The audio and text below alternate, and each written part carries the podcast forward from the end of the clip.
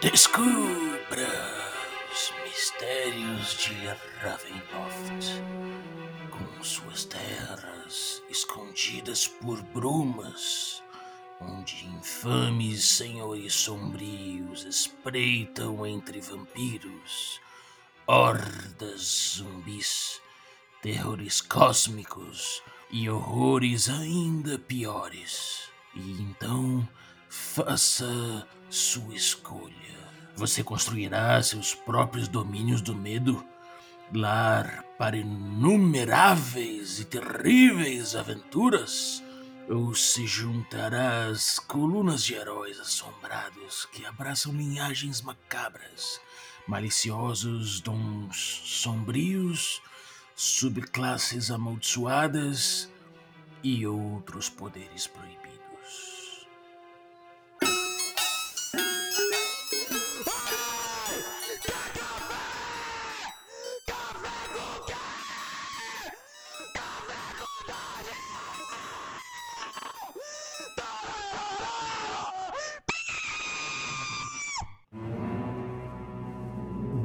Dia, amigos do Regra da Casa. Estamos aqui para mais um Café com Dungeon na sua manhã com muito RPG.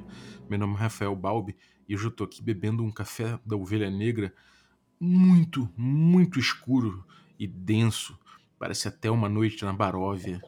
Esse café é delicioso, de verdade. Então, se você quiser uma qualidade de vida para sua manhã, assim, tomar um café Ovelha Negra, café artesanal, especial, purinho, inclusive que você pode moer em casa se você tiver moedor e, cara, aproveitar essa doçura, né, do, do próprio café, sem precisar até adoçar o café, não precisa. Então pode ir aí em ovelhanegracafés.com.br e utilizar o cupom Dungeon Crawl, tudo maiúsculo. Com esse cupom você vai poder comprar o café Ovelha Negra por um preço ainda mais acessível, cara. Não é que nem esses cafés que você paga os olhos da cara. Não, não, não é, não, cara. É um café acessível e delicioso. Então, se você quiser amanhecer como eu amanheço aí tomando um café da Ovelha Negra, vai lá em ovelhanegracafés.com.br. Queria também lembrar que você pode se tornar um assinante do Café com Dungeon a partir de 5 reais. Com 5 mangos, você já participa de um grupo de Telegram, já ajuda a gente a bater a próxima meta, que vai liberar mais conteúdo né? E também fazer a nossa coluna de, de Cthulhu ficar semanal. Você também participa dos sorteios dos nossos parceiros e recebe conteúdo extra. Então picpay.me barra café com dungeon e torne-se um assinante. Então vamos para Ravenloft. Hoje o tema é Ravenloft, na nossa coluna D&D Cyclopedia, e a gente vai falar do Van Richen's Guide to Ravenloft, que é o lançamento agora do dia 18 de maio, né? E, bom, primeiro a gente tem que falar um pouco desse do Rudolf, né? O Rudolf van Richten, que é esse cara que é o, o cara que escreve, né, na teoria, que escreve esse material, né? Então, esse personagem, cara, ele é um cara que é um caçador de criaturas sobrenaturais, né? Um, caça, um caçador das criaturas da noite, e ele deseja reunir um exército de novo contra essas criaturas do mal. Então ele compilou as correspondências dele, os arquivos de casos notórios que ele tem, e um tomo cheio de detalhes horripilantes e várias verdades horripilantes sobre esse cenário. E aí eles organizaram isso nesse jogo, né? nesse, nesse suplemento de D&D quinta edição. É, ele já está como o primeiro mais vendido e importado na Amazon, desde já. E esse livro, né, que é liderado aí pelo tal do Wesley Schneider, é, ele tem 256 páginas e diz vir com 40 cenários diferentes, ou seja, é uma praticamente uma reedição, né, claro que temática dentro dessa linha editorial aí do D&D quinta edição, mas é uma reedição daquele Domínios do Medo, né, só que de uma forma diferente. E, e ele elenca, logo no, na Amazon mesmo, você pode ir lá ver o produto, ele já elenca. É, viagem quem sabe até por escolha, escolha própria, aos domínios do medo expandidos, cada domínio com seu próprio sabor de horror, instigantes ganchos de histórias e um elenco de personagens pavorosos. Construa seu próprio cenário de horror para D&D, crie tensão com regras opcionais, dicas para rodar um jogo fantasmagórico em todos os aspectos. Crie personagens com linhagens ligadas a vampiros, mortos-vivos, bruxas e subclasses temáticas para horror, seja com um antecedente de investigador e os dons sombrios, que são uma faca de dois gumes. Liberte 32 monstros vindos de seus piores pesadelos a partir de um bestiário expandido. Pesquise em uma coleção de trinkets misteriosos. Explore Ravenloft com uma aventura de D&D inclusa chamada House of Lament, com, de nível 1 a 3, né? bem introdutória. E jogue com uma aventura one shot ou amarre ela em seu jogo atual por uma pitada de diversão macabra. Segundo notícias do site Polygon, né, o, esse livro ele, ele reinventa alguns domínios do medo clássicos. Né? Ele pega, ele, ele retrabalha, eventualmente mudando alguma coisa, mas mantendo o sabor. Né? Eu acho que é mais uma, uma preservação temática de cada domínio. Segundo as notícias do, do Polygon, né, o site Polygon, que eu peguei como referência aqui para esse texto, para esse podcast, o, o livro ele, ele reinventa alguns domínios do medo clássicos, mas é, o tema se mantém, né? É uma ideia de manter o tema e, e dar, uma, dar uma repaginada nesses domínios do medo. É, a partir do, da Baróvia, né? Baróvia é o primeiro, já foi abordada no, no, na quinta edição, né? O Curse of Strahd já é, é, talvez a aventura mais reputada, melhor do, de todo o D&D quinta edição, né? Pelo menos a mais, a, a mais famosa. E, e ela, ela vem né, desse módulozinho lá de trás, né? Do, do, do Trace da Laura Hickman, que pô, era pequenininho, curtinho, 32 páginas, muito, muito bem escrito, né? E que aprofundava os vampiros do D&D, que até então eram só é, esses, esses seres ali que, que integravam o mulão do bestiário do D&D, quase como uma criatura de masmorra, né? Pô, um vampiro, pô, essa, essa criatura mitológica, lendária, como uma criatura de, de dungeon, uma coisa meio forçada, né? Mas ele tava ali naquele bolo, né? Então, isso reforça né, a tendência de encarar o D&D como um meio de, de contar e aprofundar uma história, né? E desenvolver os protagonistas e os antagonistas também. Eu acho que o D&D quinta edição ele, ele, faz bem isso, né? E ele vai trazer é, dentro do Ravenloft desse livro novo do Ravenloft, ele vai trazer esse tipo de divisão, né?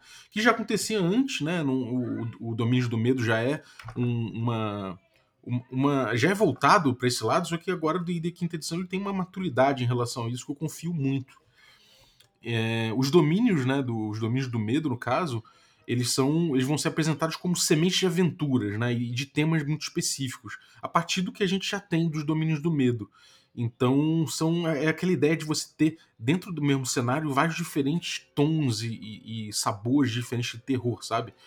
É, é, como se fosse uma, aquela coletânea macabra, né? Tipo, sei lá, uma coisa mais puxada para Frankenstein, aquela coisa de recriar a vida, outro é mais puxado para uma, uma coisa de do vampiro, da obsessão dele a respeito de uma, de, de uma pessoa, né?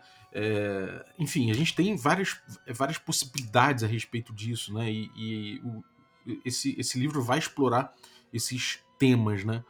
Então, eu imagino que as tintas vão ser um pouco mais pesadas, sabe? Você, é, vai ser um pouco mais caricatural, no bom sentido, né? Mas para dar justamente essa diferença de cada domínio. Então, além da Baróvia, né? Que é o domínio do medo por excelência, e, é, sei lá, tem Bloodspur, que é um mundo de horror cósmico, praticamente, que é cheio de Mind Flyer lá. E, e o, o, tema dali é, é, justamente a memória, né? É mexer com a memória, mexer com as lembranças. E isso num jogo de terror desse, desse quilate, assim, dá muito pano pra manga, né? Tem Borca, que é um cenário feudal, cheio de intriga. E, e, tem dois vilões lá que mantém uma população cativa, então isso também traz bastante possibilidade ali dentro dessa coisa de, de uma intriga, né? De um terror baseado em intriga e, e na, na, miséria daquele, daquele, daquele, de uma região feudal, né? Que mesmo quando quando você tem um, um, feudo ali, você tem uma. Associado a isso, você tem é, coleta de impostos de gente pobre, de gente que não tem como contribuir, que você tira produção das pessoas. Então, essas intrigas vão popular isso. Então, você vai dando caras específicas para cada domínio. Tem um tal do, do Carnival, que é um domínio nômade nas brumas de Ravenloft, que eu acho incrível, né? E esse, esse domínio é populado por artistas circenses e tudo mais, toda aquela aquela coisa de circo antigo, né, que é bem bem assustadora e parece que tem uma espada viva, né? Então é interessante também. Você tem aí Darkon, o Darken, e suas, e, e, e suas terras devastadas, com um castelo central congelado em meio à sua explosão. Então seus salões destroçados vão tentando se reconectar e se reorganizar de alguma forma enquanto se explora.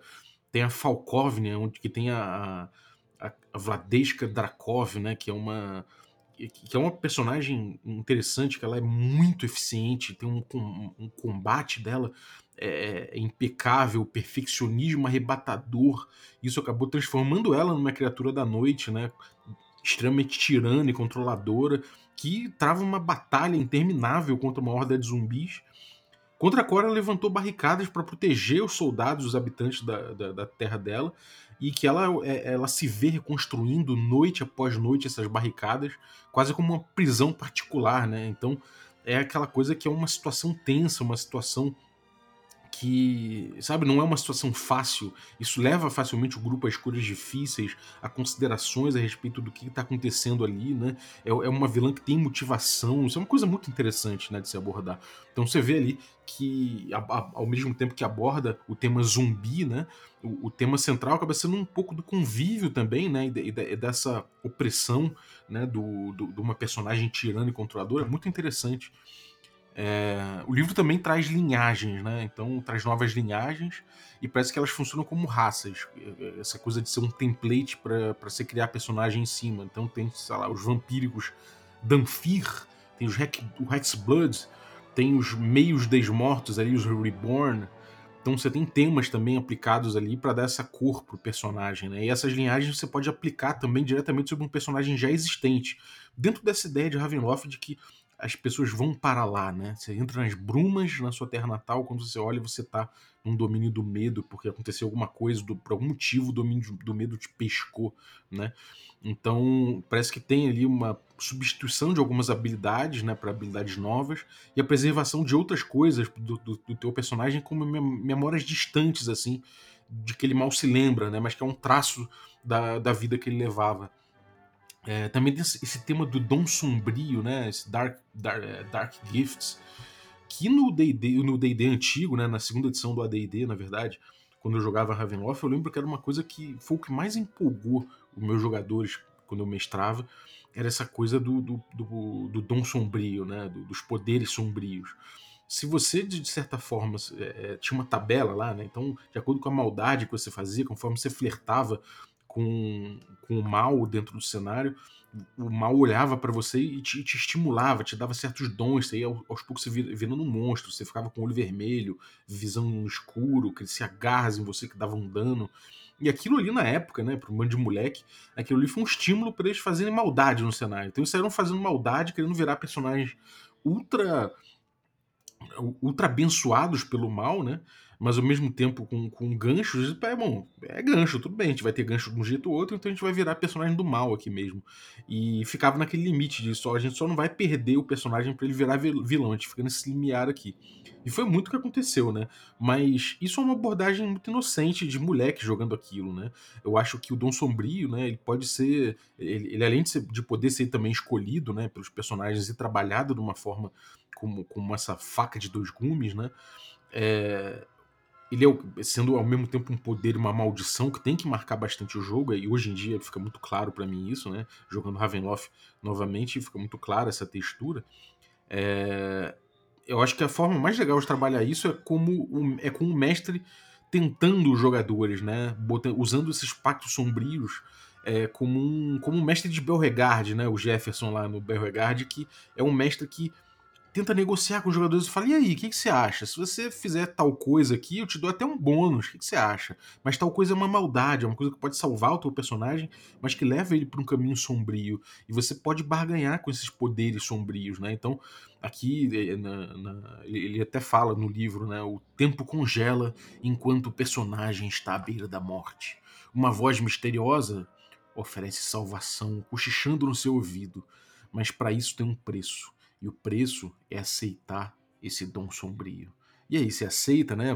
Botar escolhas difíceis né, de mundo dos jogadores, botar dilemas morais complicados, né? Botar a ruína, é, a salvação da ruína, mas ao mesmo tempo essa salvação da ruína pode levar a uma coisa pior ainda, né?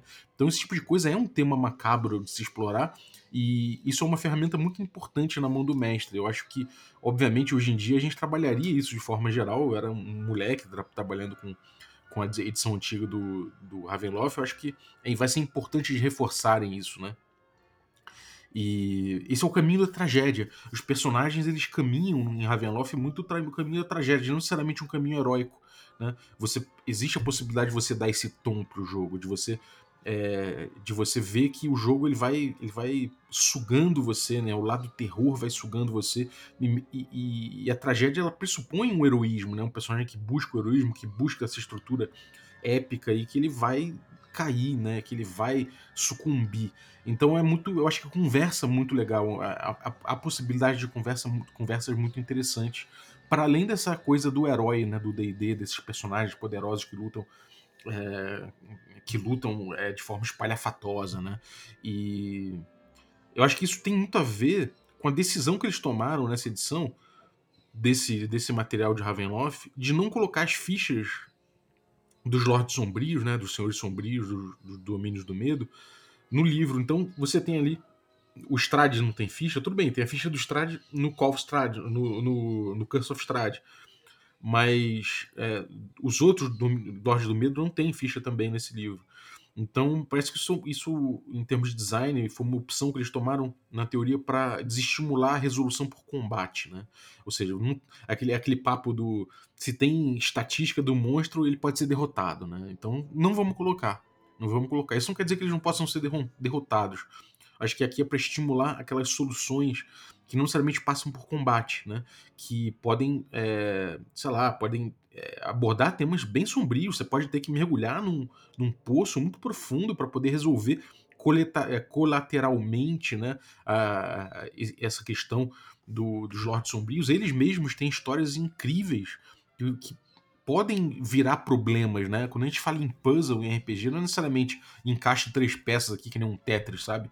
Às vezes o puzzle é justamente um, um problema, né? uma questão que você vai resolver. Você olha o cenário, olha as coisas como estão se desenvolvendo, olha, aprende como é a história daquele Lorde Sombrio, por que, que aquilo acontece, o que, que ele quer, como é que a gente pode desfazer esse mal, né? Acho que isso é uma, é uma, é uma proposta de jogo muito melhor do que você falar, bom, vamos fazer um grind aqui, vamos é, ganhar level, vamos matar monstro, vamos, vamos resolver as coisas aqui para poder ganhar poder e matar o Lorde Sombrio. Acho que é muito mais interessante você buscar um caminho de que você vai pesquisar quem é esse Lorde Sombrio, o que aflige ele, qual, qual, qual o mal que se abateu sobre aquela criatura também, né? É, por mais que ele seja feito de, de puro mal, um, um, um Strade, mesmo ele tem questões ali. Então, muito melhor do que você chegar e aniquilar o Strade é você entender por que ele está preso nesse ciclo, né? O que, que aconteceu ali, como se abateu essa maldição sobre ele e tentar resolver isso de outra forma é muito mais interessante. E além disso, é, é, é, estimula até que de repente você utilize o cenário, utilize a presença daquele Lorde Sombrio ali, utilize a temática daquilo ali, mas você desenvolva narrativas encapsuladas dentro disso que não necessariamente é, atravessem né, o, o tema do Lorde Sombrio. Né? Ele pode ser essa iminência, ele pode ser esse tema do cenário, né? ele está ali, é, assim que as coisas funcionam, mas o grupo desenvolve suas próprias narrativas independente disso. Né? Eventualmente pode até cruzar o caminho, mas não necessariamente. Né? Então acho, acho interessante. Talvez eu acho que não botar ficha possa simplesmente levar os mestres a encararem os lords como imbatíveis. Isso, isso, é um risco, é um problema. Eu não sei como é que vai ser escrito o livro, vai ser importante escrever isso e tratar isso de alguma forma nesse livro, né? É, se esse é o objetivo de design, e simplesmente não botar ficha pode levar é, gente a, sei lá, você vai lá na internet, com certeza você vai achar ficha é, que as pessoas vão fazer ficha, vão botar na internet desses lords e se você quiser, você vai usar e, botar eles para lutar. Então acho que é importante botar coisas que resolvam. De repente, você botar ali gatilhos e coisas que podem resolver um problema, como aquele. É, botando um, um, um, exemplo simplório quase, né? Aquela coisa do observador no Caverna do Dragão, que é um beholder aquilo ali. É, aquele grupo ali não teria como de, deitar o beholder da teoria, né? Seria um, um desafio muito grande para eles. Mas eles, como é que eles resolveram aquele problema ali no Caverna do Dragão? A beleza está nos olhos do, do, do, observador. Então eles levaram uma flor que ele viu e tudo mais. Então tem tudo, tem toda uma historiazinha, tem toda uma coisinha ali, um gatilho que você que, que ajuda a resolver isso. Eu acho que não precisa ser simplório assim, né? Obviamente o problema ele é profundo. Os problemas desses lords são extremamente profundos. Então as soluções também têm de ser profundas. Mas é um tema muito mais interessante do que realmente você cair na porrada. Mas o mestre, obviamente, falar, é, sabe, quiser ignorar e, e, falar, cara, que droga, não tem ficha aqui, eu vou buscar uma ficha na internet e põe da mesma forma. Então acho que é importante você mostrar esses gatilhos, mostrar essas ideias e tentar é, levar né, o, o, mestre a entender que isso é um lado interessante de se explorar, explorar em, em vez de necessariamente um antagonismo militar né, entre, entre, entre os envolvidos ali.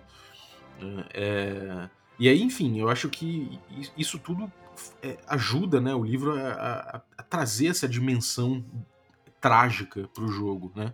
Além do que já tem, né? É, segundo relatos aí, o livro é cheio de props, né? O tratamento gráfico é, é, é tudo baseado em props, então ele é bem carregado em tema, né? É um, é um, livro bem temático, né? Mais do que no normal parece. Tem cartas envelhecidas, tem muita coisa ali é, diegética, né? Ou seja, vinda diretamente da, da, da daquela realidade ficcional ali.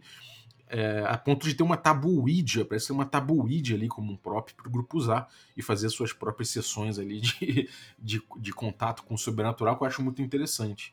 E tem uma outra coisa que eu achei muito legal e, e que eu acho que é, é uma tendência no mundo do, do, RPG de forma geral, né? Uma coisa importante que eles abriram os olhos para isso é que tem um capítulo inteiro sobre segurança à mesa. E falando de Ravenloft, que é um jogo trágico que tem vários problemas é, em relação à segurança à mesa nas outras edições, né? Eles se preocuparam com isso, então eles abordaram num capítulo inteiro esse tema, né? É, discorrendo sobre o assunto, falando sobre isso, falando da importância de que o jogo de horror é para assustar o personagem, não o jogador, né? E que toda precaução tem que ser tomada para isso. E eles trazem não somente textos sobre isso, falando da importância disso, mas eles trazem também X-Cards, né? Eles trazem é, é, ferramentas como X-Cards, né? não necessariamente X-Cards só. Eles trazem ferramentas, né? Como os X-Cards. E isso é uma coisa importante, né? X-Card é, por exemplo, você chegar e você poder jogar um, uma, uma carta à mesa dizendo, olha, cheguei no meu limite. Né? Então não descreva mais essa cena, não descreva mais o que aconteceu. Se você puder criar uma elipse em torno disso, ou esse tema que at all não vai ser abordado, né? de forma alguma vai ser abordado nesse jogo. Então joga uma carta à mesa e, e a galera entende que aquilo ali não é, não é para ser abordado.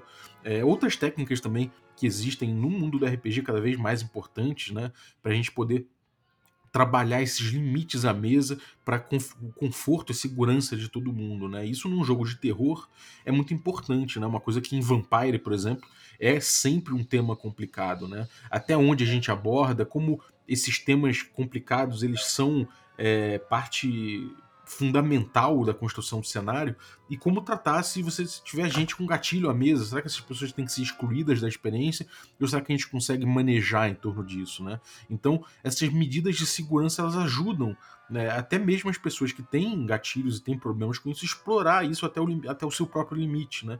Então, vocês conseguem, vocês vão conseguir mexer com isso. Né? Eu acho que é uma coisa importante para a gente trabalhar dentro de um jogo com uma temática pesada dessa. Tem uma outra coisa que eu queria comentar sobre o que. sobre minhas expectativas sobre o livro, né? É que, assim, muita gente comentou sobre as capas. Você tem duas capas, né? A capa limitada, que na teoria é, é, mais bonita, é mais isso, mais aquilo. E a capa original, né? A capa principal ali, da linha principal. Eu não gostei de nenhuma das duas, para ser sincero. Eu acho que isso ainda é uma coisa que o D&D peca, né?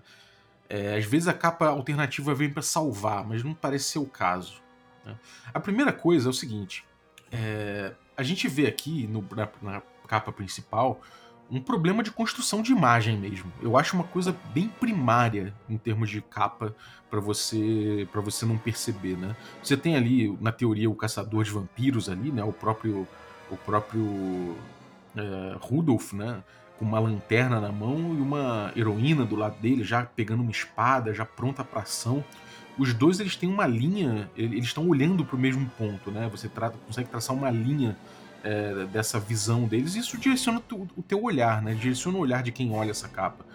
E o que você olha a partir disso é que eles não estão olhando para a principal ameaça que está na capa, que é o próprio Conde Strade. Ele está ali com as mãos erguidas acima, perto do título, numa posição de destaque dentro da composição, com vários corvos saindo de dentro da capa dele ali, uma coisa bem tenebrosa, e os dois heróis ali estão cagando para ele. Né? Parece que tem alguma coisa muito mais bizarra vindo do outro lado, né? Que se você pegar a parte de trás da capa, tem ali o castelo e tal, mas não tem nada acontecendo especificamente.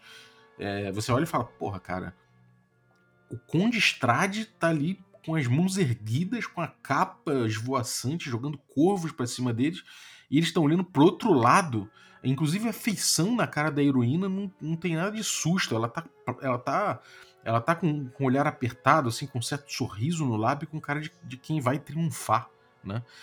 Isso, cara, matou a capa para mim, né? É, essa, essa, existe uma composição aqui na capa que é um triângulo, né? Do, dos, dos, desses três personagens que eu falei.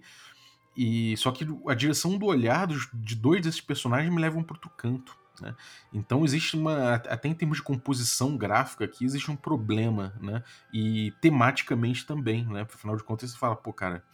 É, é, é, pô, era para tá, as peças estarem interagindo mais. Eu acho que isso tem muito a ver com a forma de criação, né, da arte digital e tudo mais, em que você faz muita colagem. Às vezes a impressão que dá é que os personagens são criados é, em separado, sabe?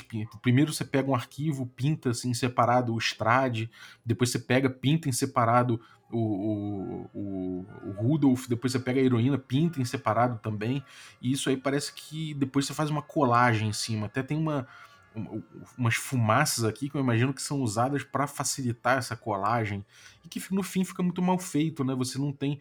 É, é, é fácil você não acabar não amarrando as imagens. Mas e a capa alternativa, né? Muita gente já gostou dessa capa alternativa.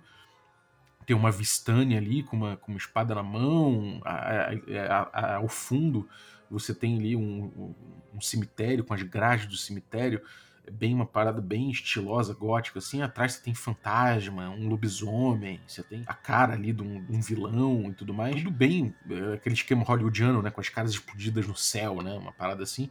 E arabescos na frente, bem góticos, né? Mas o que eu achei. O que eu, e assim, tá bem ilustrado, né? Nesse caso aqui, a ilustração é boa.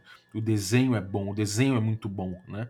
Mas tem um problema em relação a isso, que é o seguinte a capa não me, não me evoca nada, né? Ela bota ali em display praticamente ali as criaturas, né? Algumas criaturas, mostra, olha só o que tem aqui, sabe? Mas não é uma cena, não é, ela não, não ela chega a ser mais um display do que uma ilustração, né? Ela não tem uma narrativa. Isso é uma coisa tão bonita de várias capas antigas do D&D, né, das, das, edições antigas do D&D, até de algumas, é, de algumas capas atuais, assim, você vê que tem uma narrativa, por mais que seja uma narrativa normalmente de triunfo ou de luta, mas ainda assim você tem, tem, tem algumas, alguma narrativa acontecendo, tem algum problema acontecendo, tem alguma treta. Essa capa alternativa Ravenloft é só um display, né? Ela não, não me empolga. Sei lá, é uma, um barato estético, assim, do tipo, então, vamos apresentar como os Vistani se vestem, olha que legal esse desenho é bem desenhado, mas não tem uma narrativa. Né?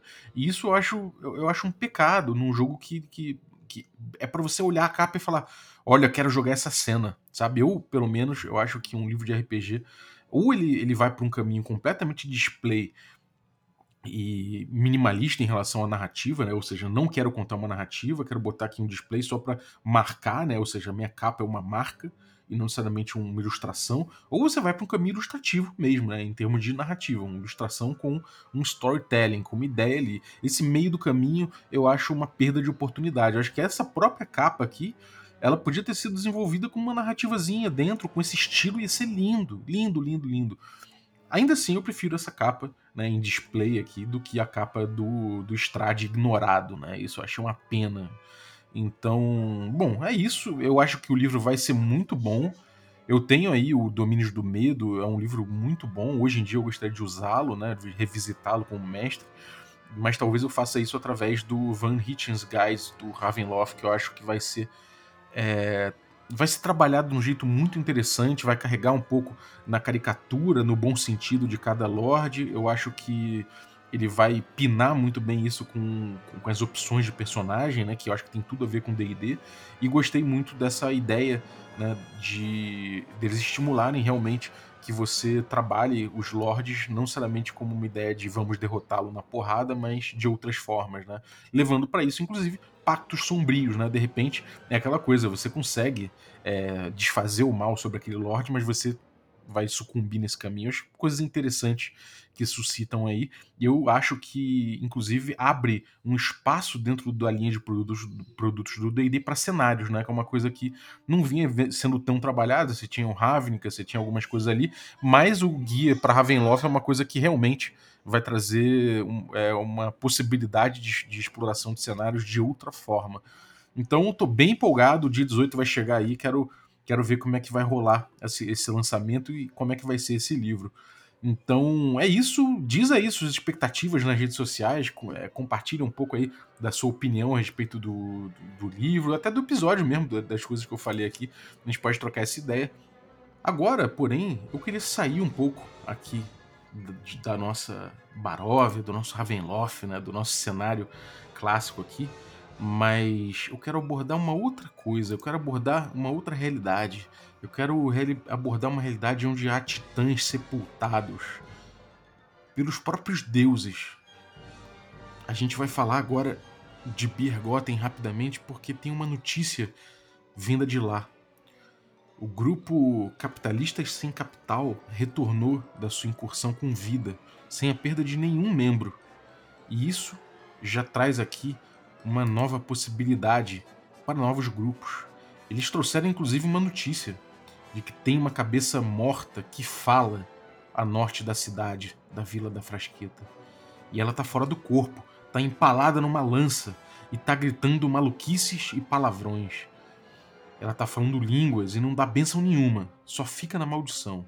Aquilo é bruxaria. O velho carrasco Lambari já era burro e tá mais burro ainda de ouvir essa cabeça. Fique longe e cuidado com o barracão tem um barracão ali perto e foram vistos, vistos uns bichos ali, ou de repente um só com três olhos. Seja lá o que for, talvez fosse ainda efeito de três canecas da Biergotten, a cerveja densa como a noite e misteriosa como uma tumba. Participe aí dessa, dessas incursões a Biergotten, esse jazigo dos titãs, dando uma olhada no link que eu vou deixar aqui na descrição. É um projeto West Marches, né? A gente está jogando aí com mesa aberta, então você pode montar um grupo e entrar lá e dividir seus próprios rumores com o resto do, dos times. Então, Biergotten é o nome da campanha. Siga aí os links para você ver como você pode fazer parte. Valeu, galera. Muito obrigado quem ficou ouvindo a gente até agora. Valeu, Zaço, pela tua audiência. Queria agradecer também os nossos assinantes, a galera que torna possível essa aventura. Então, vou agradecer aqui o Henrique Costa, muito obrigado pelo teu apoio aí, Café Expresso. Obrigado a todos os Café Expresso. Obrigado também aos nossos Café com Creme. E aí vou agradecer uh, o Pedro Borges aí, grande Pedro Borges aí. Obrigado, Pedro, pelo teu apoio. Agradecer também aos nossos assinantes Café Gourmet. É, então vou agradecer aí a Bílio Júnior, Adriel Lucas, Bruno Cobb, Caio Messias, Daniel Melo, Denis Lima, Diego Sestito, Erasmo Barros, Franciola Araújo, Gilvan Gouveia, Jean Paz, Marcos Paulo Ribeiro, o Matheus Guaxa, Pati Brito, o Pedro Cocola, o Rafa, o Rafa Caetano Mingorance, o Rafael Cruz, o Rafa Garotti, o Ricardo Mate, o Rodrigo de Lima Gonzalez e o Tito, além do Marcelo Craven. Obrigado, gente. Valeu pelo apoio, um abraço e até a próxima.